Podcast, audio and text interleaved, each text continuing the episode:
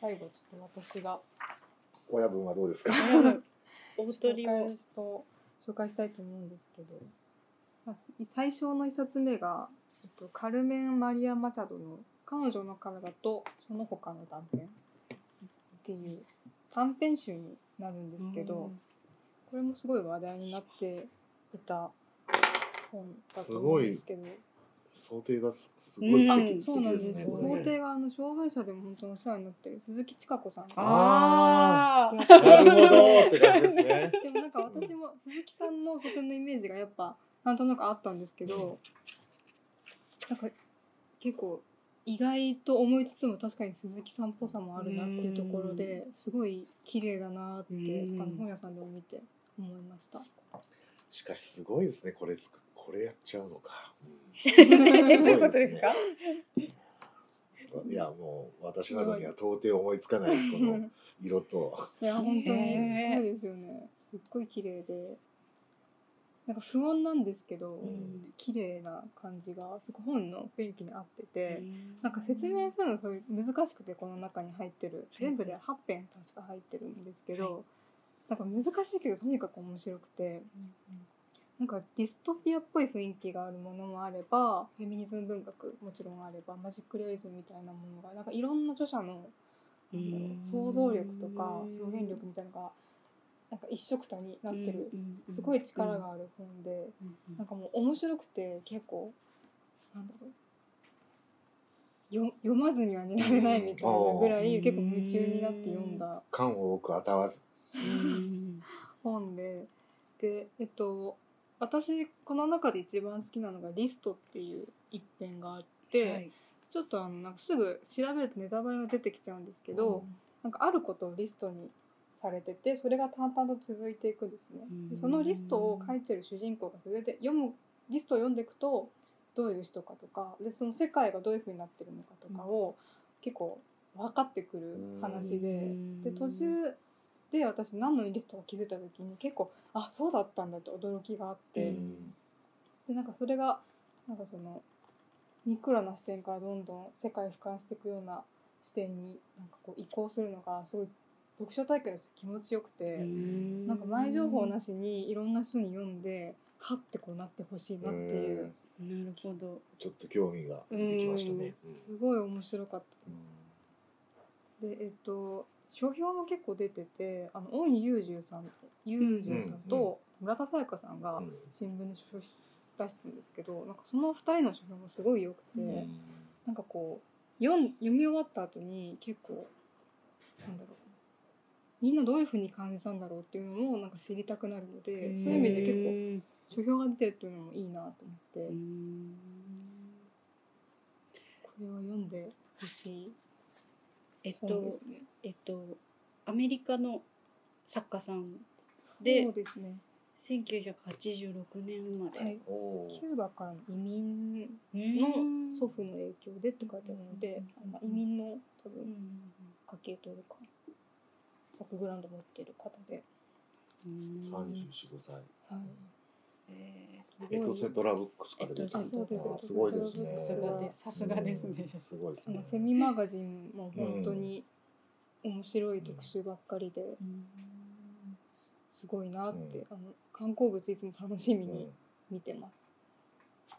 これを深井さんがあの手に取った理由というかはやっぱりエトセトラさんのはい。こうクオリティの高さというか、そうですね。あとやっぱ役者の方が、そのやっぱ岸本さんとかがやっぱりあそ訳されてると読みたくなっちゃうなっちゃうよ。のってで、あとやっぱもうカバーがすごく魅力的だったので、松田青子さんもね松田さんすごいもいるしですね。すごい面々が訳していて、とにかく面白かった。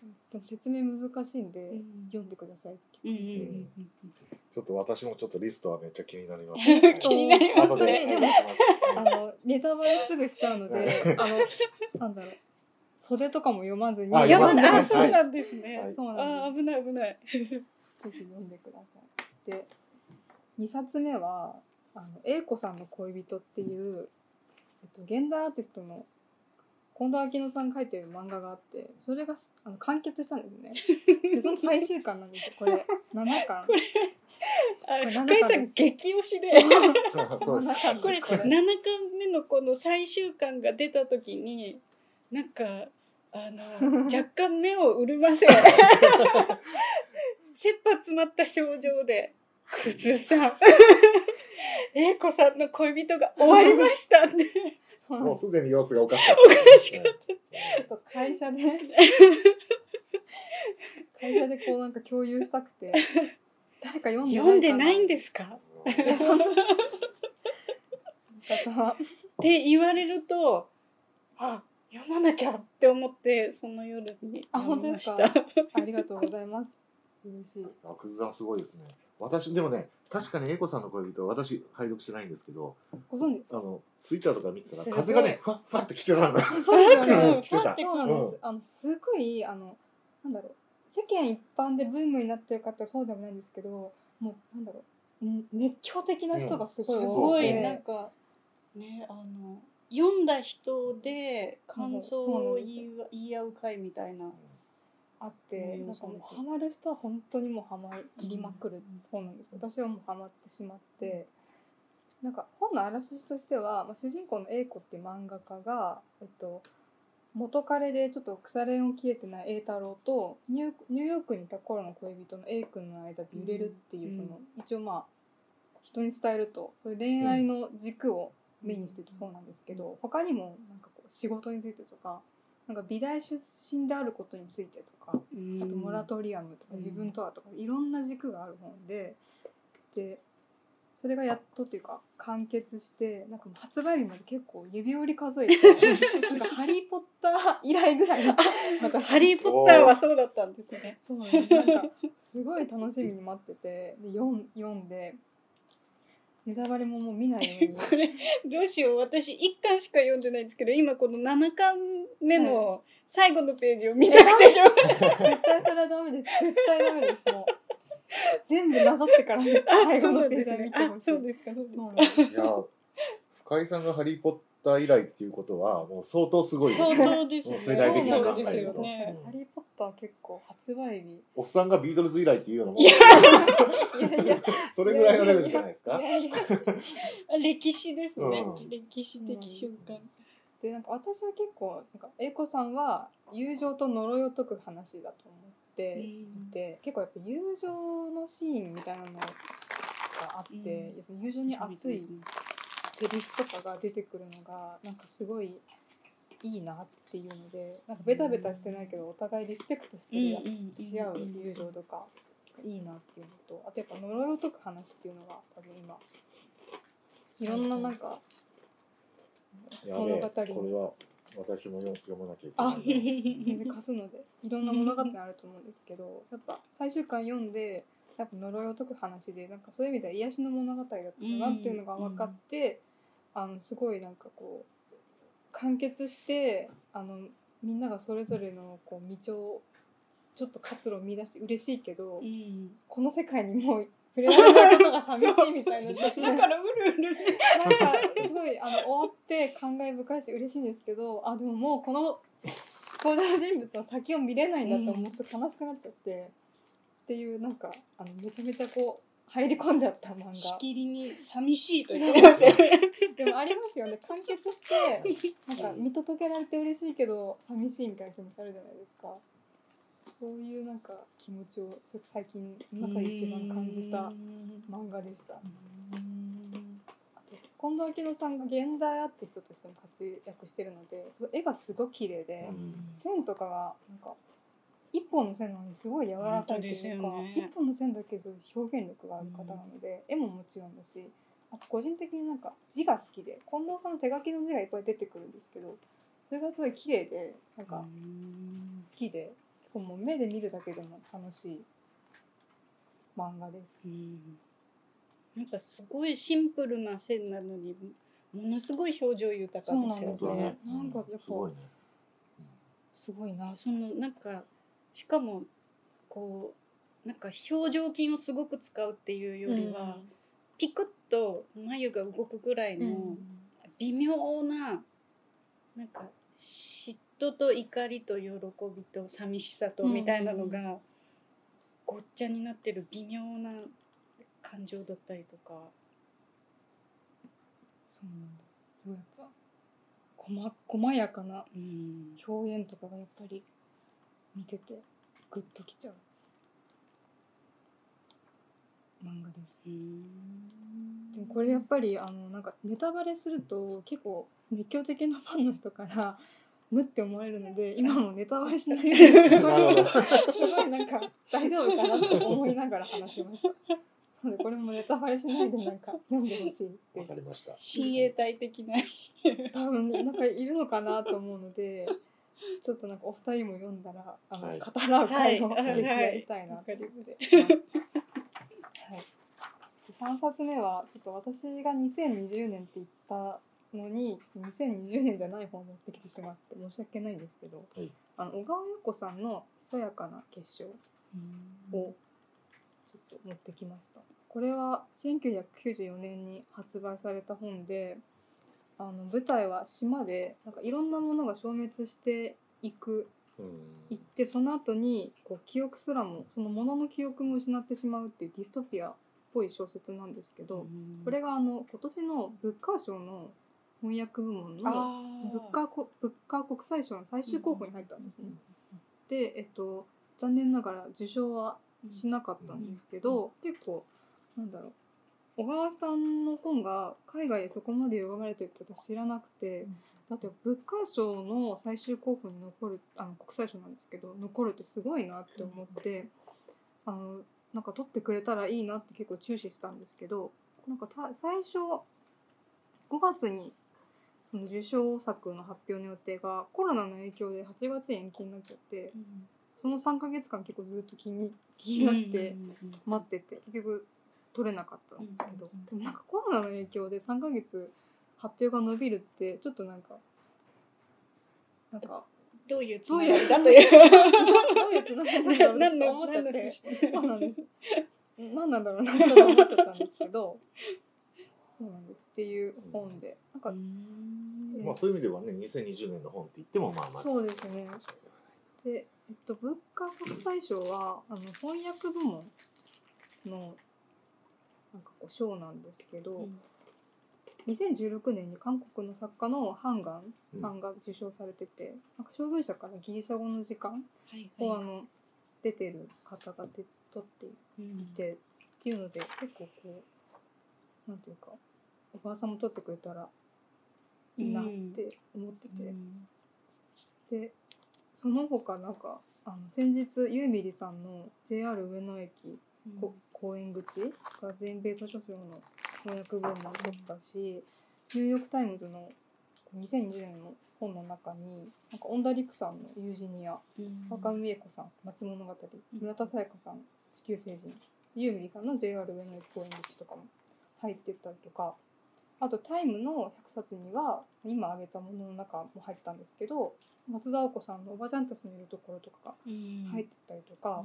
結構なんかあの翻訳本がそんなにこう注目されるリストに入ってるのってすごいなんだろういいなというかうん。尊いことだなと思ってうん。例えばブッカー賞の翻訳部門でを日本に置き換えたらなんだろうと思って。例えば直木賞の翻訳部門が創設されるぐらいの結構大きなことなのかなって思ったんですけど日本翻訳大賞はあるんですけどなんかもっとこう翻訳本が注目される賞ができたらいいなっていう気持ちがすごいあって、そういう意味を込めてちょっとなんか今年の翻訳と絡めてうん。小川さんの本をピックアップしてみました。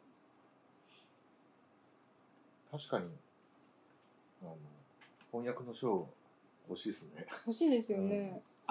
あれあの豊崎由美さんとかがえっとツイッター文学賞でしたっけ、あ、そうか。ツイッター文学賞はありますよね。翻訳本の。ありますけど。やっぱちょっと全米図書賞もちゃんと翻訳部門があって、うんブッカー賞もあって、確かに直木賞とか芥川賞みたいなそうなんですよ。なんか国際的にちゃんとこう影響力がある賞で翻訳部門日本のできたらすごいいいなと思ってて、っていう意味ではちょっと翻訳本の書創設を期待、今後にって感じですね。先日あの斉藤真理子さんが撮られたのはあ。の韓国の翻訳員のうん。文あの賞かな。あれは国がお金出してるんだよね、うん。韓国のそう。翻訳文学院の賞じゃなかった。あうん。ーっていう感うじんでした。ただやっぱディストピアって今年のちょっとワードかなと思って、そうですね。今もあのディストピアキーキータームとしてうんツイッターで結構話題になって、なってますね。うん、本当にだから年の最初から年の最後まであの貫くようなそうですね。キーワぱードには。コロナもあってうんちょっと、なんていうか雰囲気が三冊でした。ですか。ありがとうございます、はいすごい読みたくなりました だいぶ3人でばらけてよかったですね本当でですね。全く被らなかったですね。これ物価賞っていつもいつ頃のはあの発表なんでしたっけ？なんだろ5月なのかな？その小川さんの今年のノミネートは5月に発表の予定だったけど8月に延期された。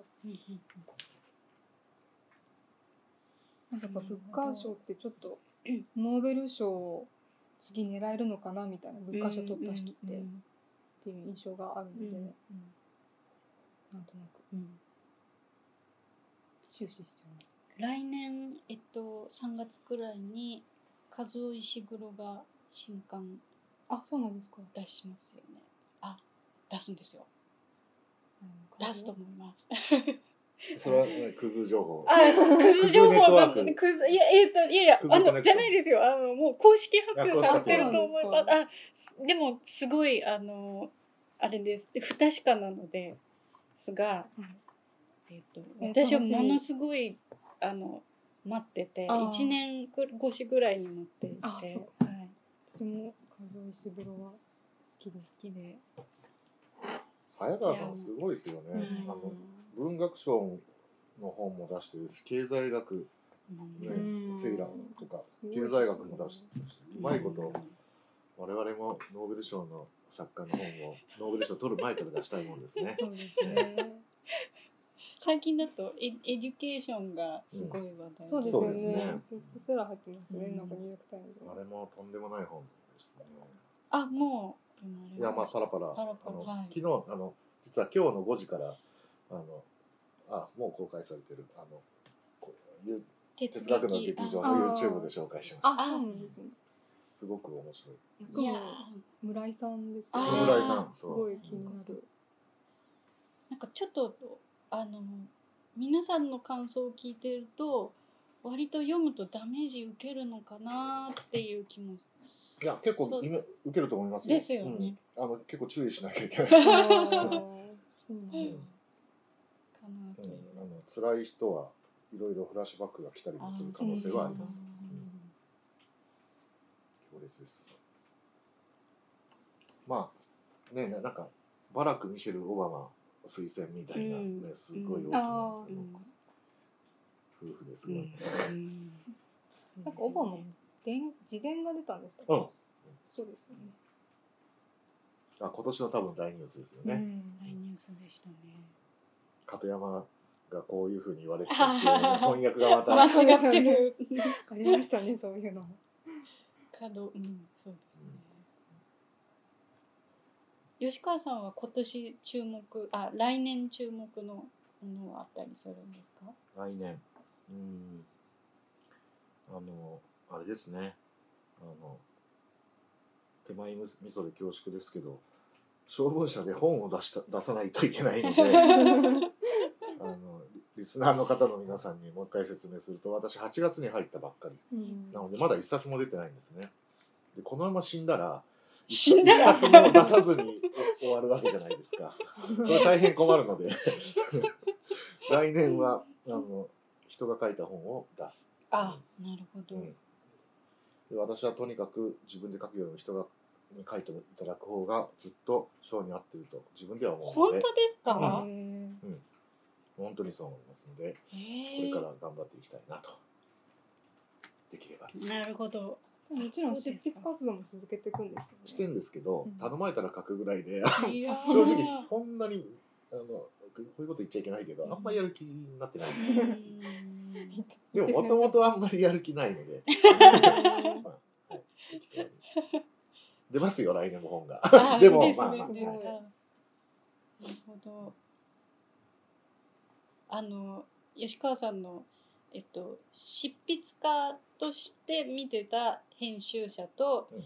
実際になっちゃった編集者うん。ではだいぶこう違うっていうこう気づきのツイートがよく出てるじゃないですか、こんなにゲラを読む時間を取れなかったとはうん。知らなかった。うん、本当に原稿読む時間ないですね なかなか。うーん。すっごいそれがなんか切々とこうあの迫ってくるようなすごい短いツイートなんですけどなんかリアルな。なんかね調べ物したり打ち合わせしたりぼーっとしたりしてたら一日が終わっちゃうまあので、それは思います。メール結構返してる一日終わったりしますよね。メールあれ時間短縮できないですかね。うんでもなんかちょっとでもそう旗から見たらなんか仕事をしてなさそうに見えるのかなみたいな。いやメール メールをなんかすごい考えてる時とか。うん、そうでしょうねうん事実上ね何もしてないわけだからいやいやいやいやねその時はね送らないとダメですもんね。でもその一通のメールがこうす関係性を大きく変えてしまう可能性まあありもますね。あるじゃないですか。あるある良くも悪くもよくも悪くあ でなんかですよね。そう考えると結構時間。かかりますよね。すよねうん、ねすごくねちょっと微妙なこと問題とか難しい問題になるとよりうん言い方とかに、うんうん、気使うしね、ね、気遣いすぎると陰銀無礼になっていくうんし、難しいですね、そぎ落とすと何言ってるか分かんないし、うんみたいな。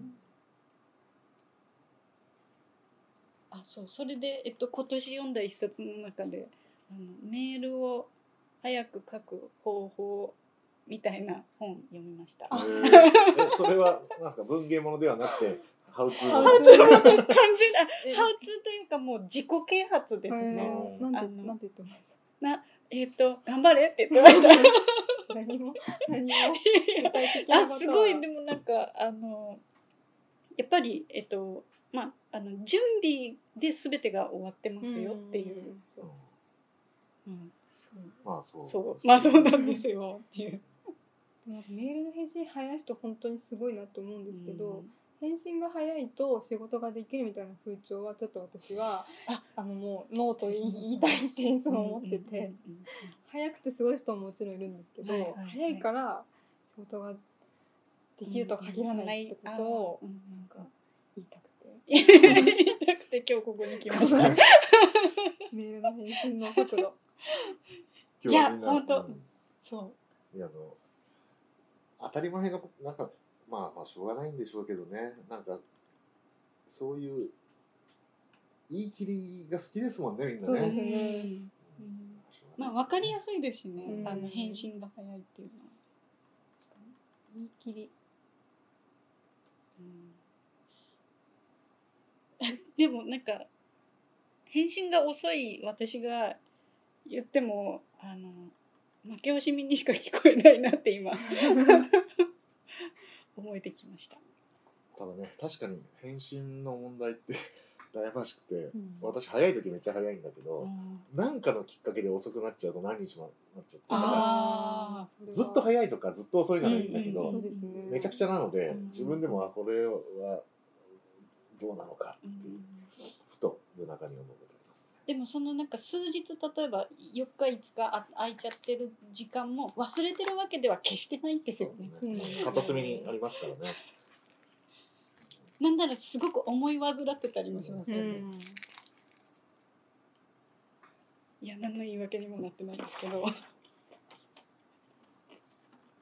まあ少なくとも私来年は本当に自分の企画の本のことで多分頭がいっぱいですね。多分、あのいろいろ教えていやいやなんこういう時あのご指導ご鞭達の よろしくお願い心にもないあれですね。申し上げます。いやいや。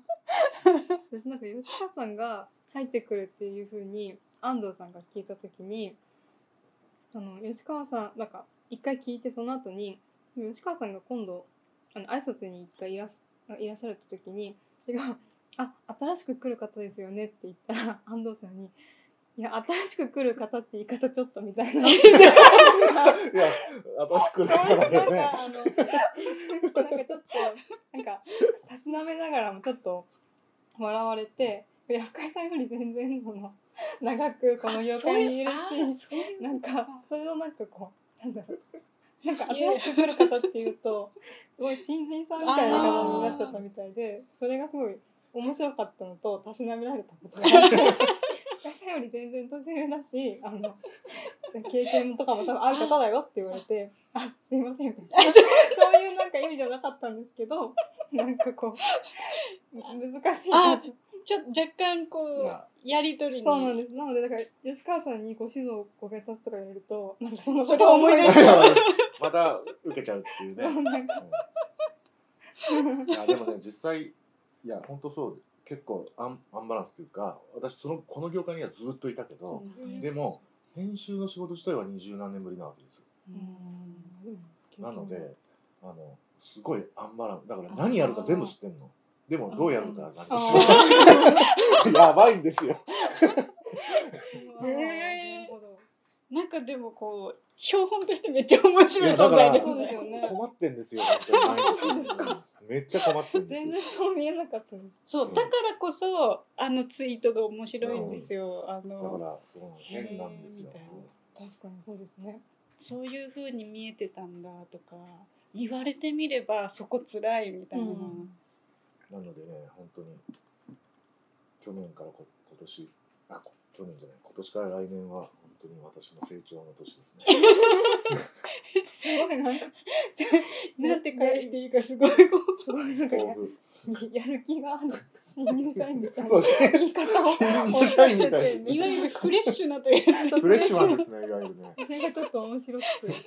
笑っていいのか分かんない今このフレッシュな気持ち今持ってる。わけのわからない。もっと20年前に持てよっていう話ですすよね。ごい面白いですよね。